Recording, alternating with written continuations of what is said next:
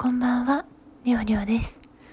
今日はちょっと大人の話題についてお話ししたいと思います。なので、ちょっとご視聴注意でお願いします。さて、まあ、突然なんですが、皆様は、まあ、夜、夜、夜じゃなくてもいいんですけど、一人でいたすとき、まあ、おかずってものがね、皆様それぞれ好みのものがあるかなと思うんですけど、どういったものをお使いになられますか？おかずっていうと、食べるってことなのかな？もうわかんない。どういうものを使われますか？私は使う、うん、一人でする時のおかずは使うものだと思ってるんですが、まあ見るというか、たしなむというか、まあいいですね。そんな動詞はどうでも。えー、まあよく言われるのが、まあビデオとか映像とか、まあビデオ、アニメ、あと漫画あとはなんか写真とかが載ってる雑誌、まあ、写真とか。まあ視覚で訴えるものを、まあ使う。使われる。まああの映像だったらね、耳にももちろんしあの聴覚の情報もありますけど、えっ、と、視覚的あるいは耳であの伝わってくるもの、映像とか絵を使う人が、うん、今までの自分の見てきた話を聞いてきた人では多いかなっていう気がしています。あとは、耳で聞くだけのもの。例えば、なんだろう、あの、ビデオ、ビデオじゃない、あの、ボイス CD とか。まあ、あの、そういったも、類のものですね。そういったものも、結構その、まあ、女性向け、男性向けございますけれども、あの、声優さんがお一人、または、あの、二人とかドラマ仕立てで、とかで、そういったことをこう、促してくれるような、あのボイスのものもございます。まあ、YouTube にも一部上がってて、まあ、自分もそれに助けられたこと あるんですけど、まあ、自分もね、普段はそういったビデオだったりとか、あの、うん動画系とか、あの、漫画とかをね、よく見て、まあ、自分で一人遊びしてるわけなんですけれども、つい先日した時は、文字を使いました。まあ文字って小説っていうか物語っていうか、もう、その、まあ、視覚の情報ではあるんだけど、文字で書かれてる文章、まあ、セリフとか、読んで、したってことですね。皆さんはそういった経験ありますか？あの、まあ、どういう小説かっていうと、官能小説のようなちゃんとした文学ではなくてですね、いわゆる携帯小説のような、比較的砕けた文体で行間が空いててっていう、あの、読みやすいタイプの、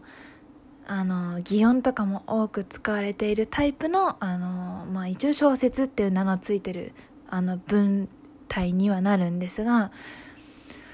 えー、それ、あの、あのあんまり聞かないんですよね。文字でするって。でも、あの、久しぶりに、あの、それ、それをやったんですけど、本当数年ぶりくらいにそれ経験したんですけど、やっぱ自分の頭の中の妄想力フル回転するので、それ妄想して、こう、頭の中で想像するのが好きっていう人には、あの、好みの作品が見つかれば結構ね、あの、おすすめな方法かなって 思いました。自分はとにかく女性の体の、こう、まあ、いろいろ、その、も、文章の中でね、いろんな行為を、こう、触られたりとか、いろんなことされて、女性の体がどんどんこう、なんか高まっていくわけなんだけど、その様子をセリフ以外の、こう、字の文、表現で、どれだけこう、なんか細かく描写してあるか、どれだけこう、想像しやすいように描写してあるかが、個人的には好みの、こう、分かれ目っていうか、これで、なんかその、想像できるとね、自分の体もそれに近づいていくような感じがして、こう、どんどん気持ちがね、こう、うん、気持ちよくなっていくんで、そういうのがね、結構好きなんですけど、で、なんでその文字でしようとしたかっていうと、あの、私がね、そういう、いわゆる性行為と呼ばれるものが、どういうものなのかっていうのを初めて知ったのは、あの初めて知ったのは中学2年生ぐらいなんですよ。多分中2よもや中1 でも逆に言うとそれまで知らなくてそういうアダルトビデオってビデオの存在は知ってたけどどういうものか知らなかったんですよ。だからそのセックスっていう単語とか成功とかあの子供成功したら子供が生まれるとかそういうこう断片的な情報は知っていても何て言うんだろうその中学の保健体育でも多分ね性行為のことってあんまり教えてもらえなくて例えば生理の秘密とかなんかその性器についてのあのー、なんか何ですか勉強みたいなのしかなくてそれを実際にじゃあどう使うのかっていうどう使うのかっていうのもおかしいんですけどそうなんかどう使うのかってところはあのなんか教えてもらわなかった記憶があるんですよね。だから知らなくて本当に。で私が知ったのはちょっと本当のきっかけは忘れたんですけどあるあの、まあ、乙女ゲーム。乙女ゲームそれはまあ15金だから本格的なそういう描写はないんだけどの乙女ゲームの二次創作の小説を読んだ時だったんですよ。その二次創作の小説は、まあ、ファンがね、その、その作品が好きなファンが自分で、こう、キャこういうキャラのこういう絡みが、見たい、読みたいって言って自分で書いてらっしゃるものだったんですけど、それは、その二次創作の方の小説は、18禁だったんですよね。まあ、要はそういうがっつり性行為の、あの、描写がある、あの、小説だったんですよ。で、それを初めて読んで、あの、あんまわかんない単語とか多いんですよ、やっぱり。直接的な描写じゃないから、え、つぼみって、な、な、何これ何のことみたいな。花びらって何のことみたいな。わかんないながらに雰囲気だけ読んでて、あ、なんか、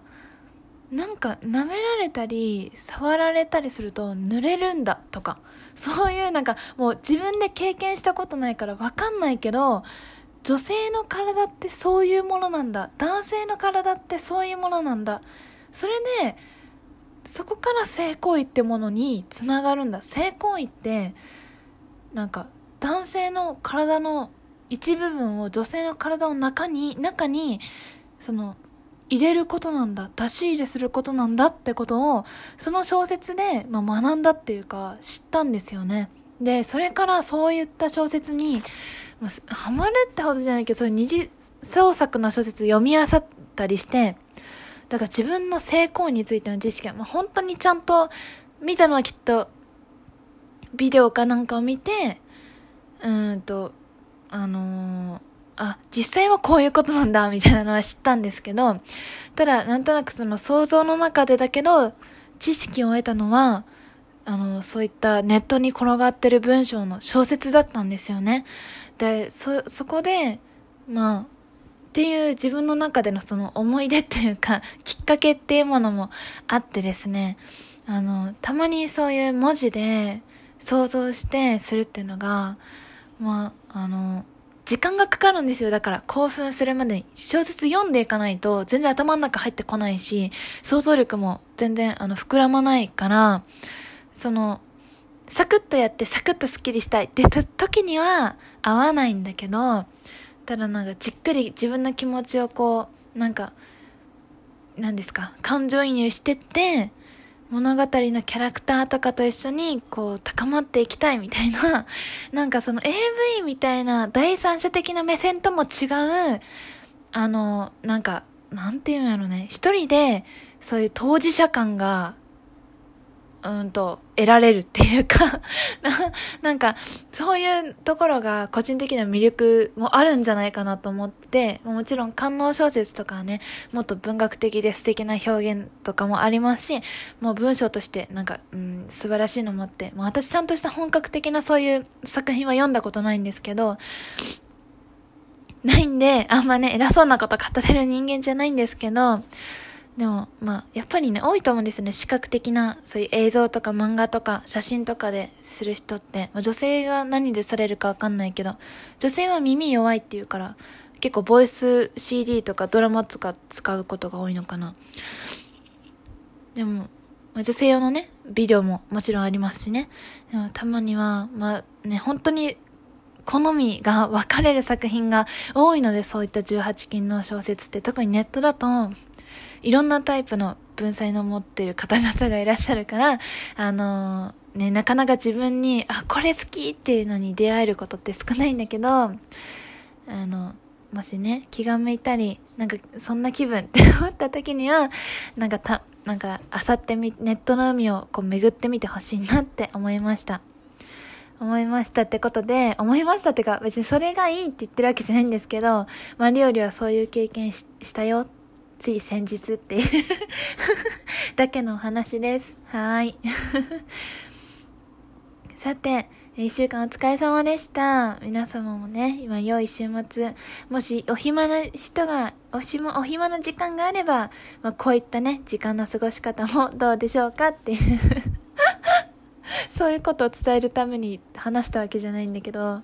はい。良い週末をお過ごしください。それでは、今日もお疲れ様でした。ここまで聞いてくれた人ありがとう。またね。